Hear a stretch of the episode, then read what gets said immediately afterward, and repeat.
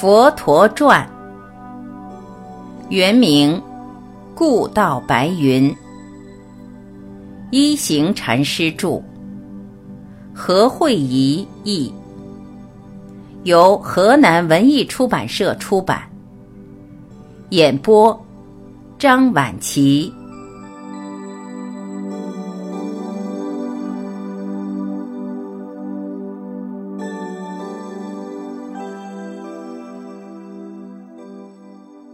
陀讲《看过水牛经》。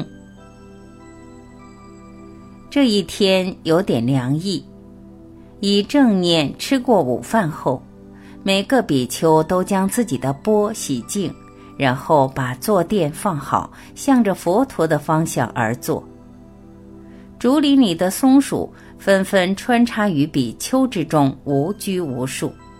一些更爬至竹树上，好奇地注视着群集的比丘。看见罗侯罗就坐在佛陀对面，伏羲底蹑手蹑脚行到罗侯罗身旁，放下他的坐垫，他俩齐齐的夹夫而坐。在这平静肃穆的气氛中，没有一人坐下。伏羲底知道，每个比丘都在细观自己的呼吸。等着佛陀说话。佛陀坐在烛台上，高度刚好使每个人都可看清楚他。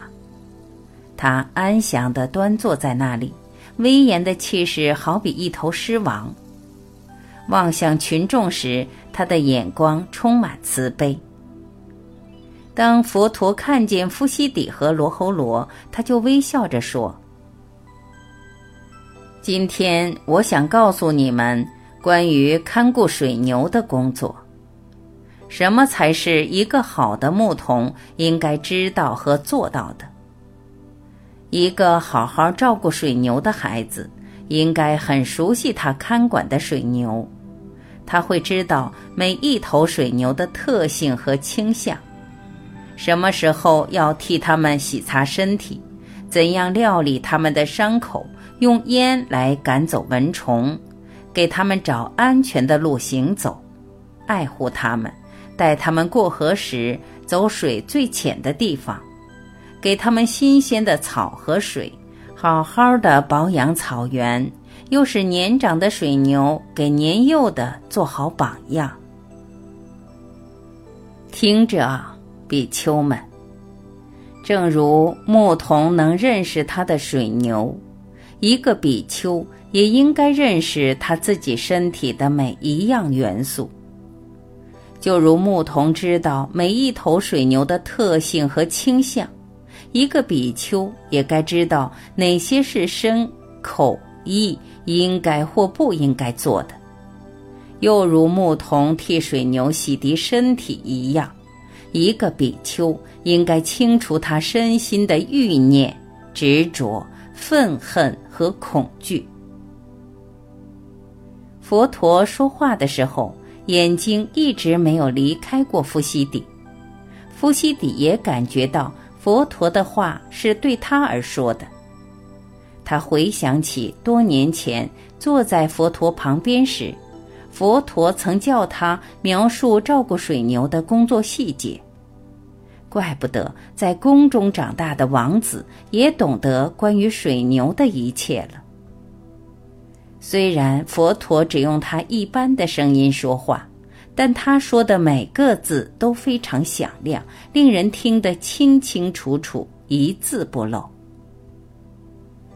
就像牧童照料水牛的伤口，一个比丘也应该看管他的六根：眼、耳。鼻、舌、身、意，好使他们不会在散乱中迷失。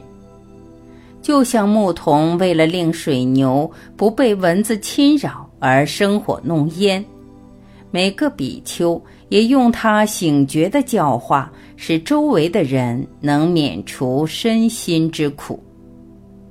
就像那牧童会找安全的路给水牛行走。每个比丘都应避免那些会引起财色名等欲望的场所，如酒寮、剧院。又像那牧童爱护他的水牛一般，每个比丘都向往和珍惜禅坐的平和。就如那牧童会找浅水和安全的地方给水牛过河，一个比丘也会倚仗四圣地来做他今生的向导。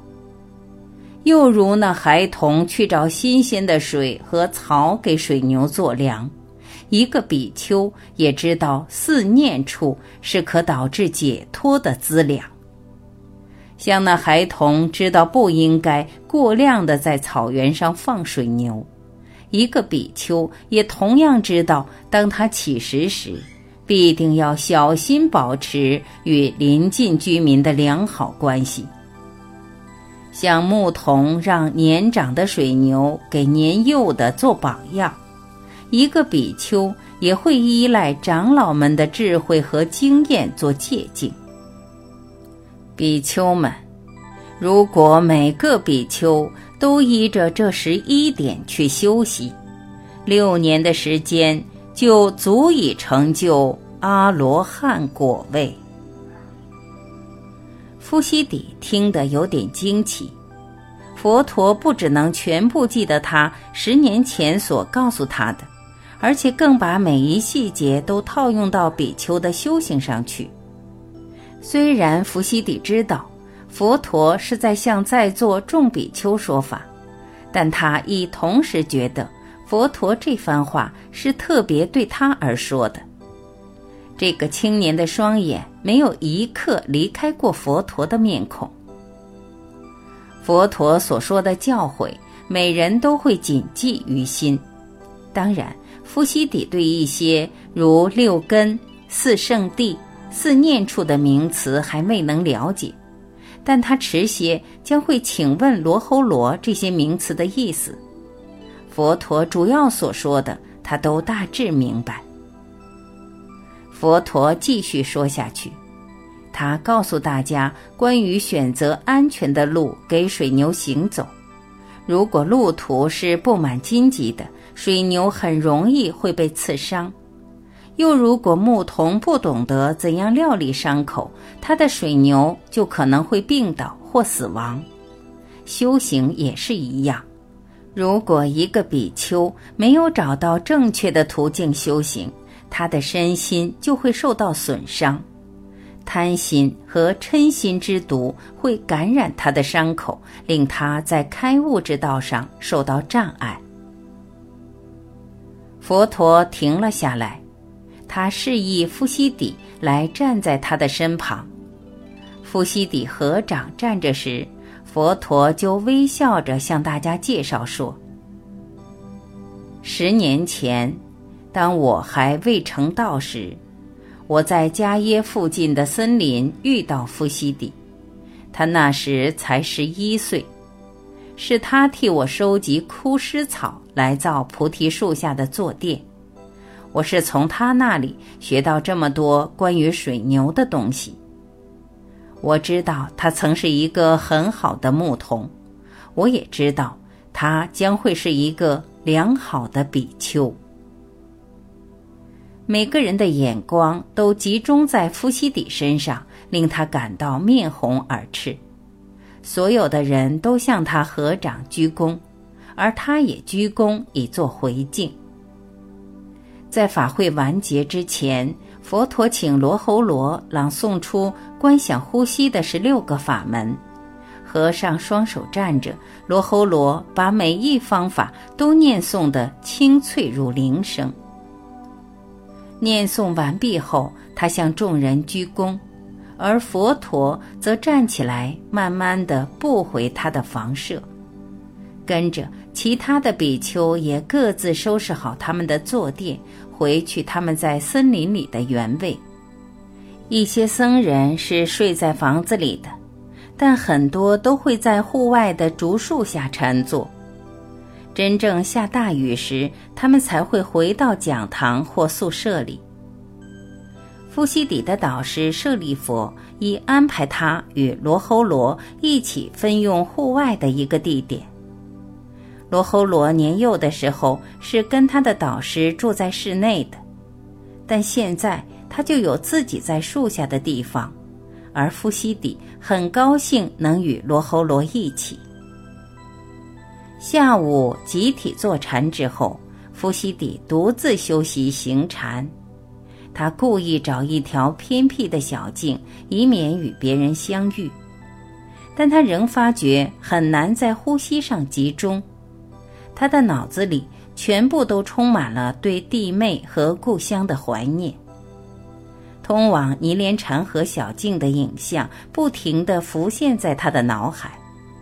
他看见屁魔低头眼泪，又看见卢佩克一个人孤独地看着雷布尔庄主的水牛。虽然他依法把这些影像忘掉，尽量集中在呼吸上。但他们不断的复现，使他不知如何是好。他顿时感到非常惭愧，深觉自己辜负了佛陀对他的信任与期望。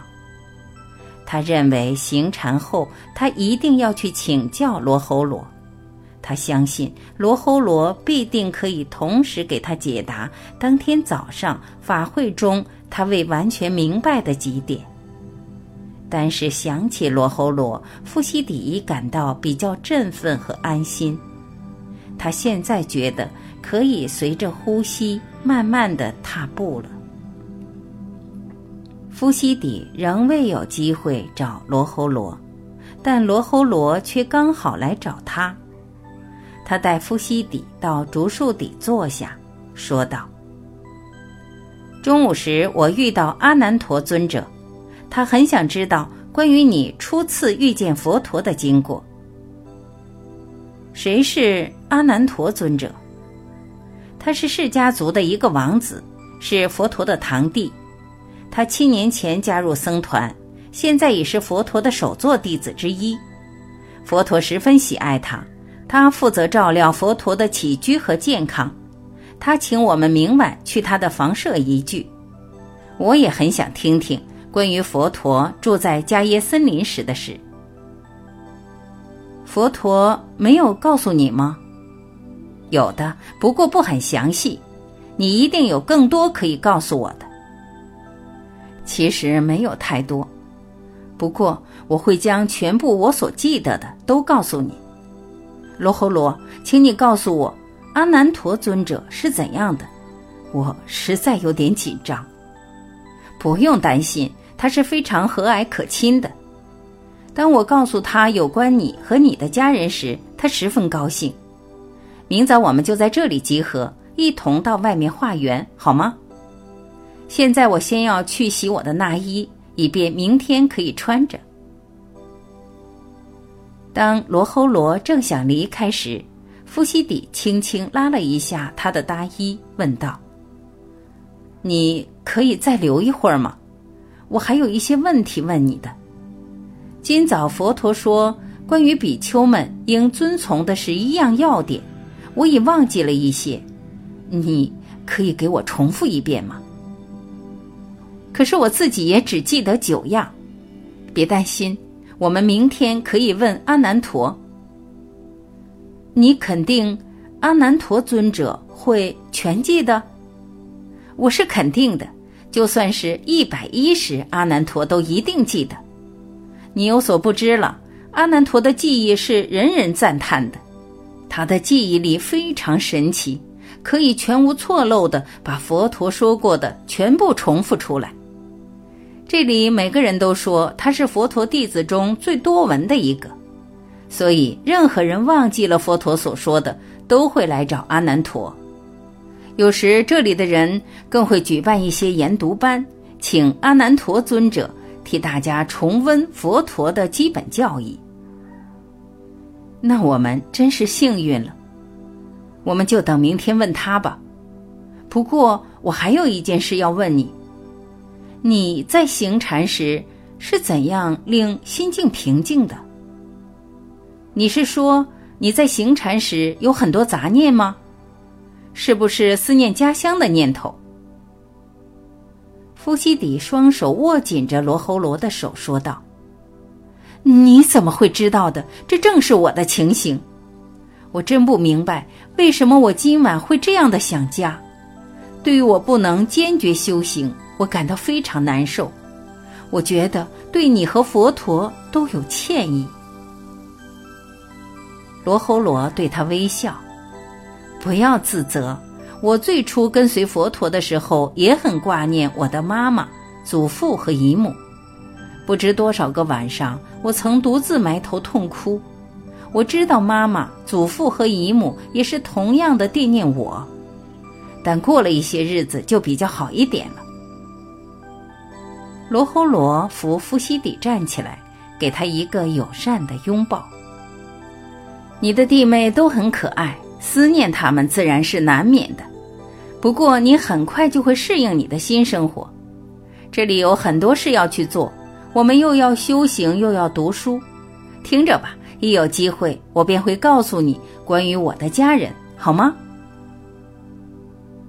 夫西底双手紧握着罗侯罗的手，点了点头。跟着他们便分开，罗侯罗去洗他的那衣，而夫西底则找了一柄扫帚，清扫路上的竹叶。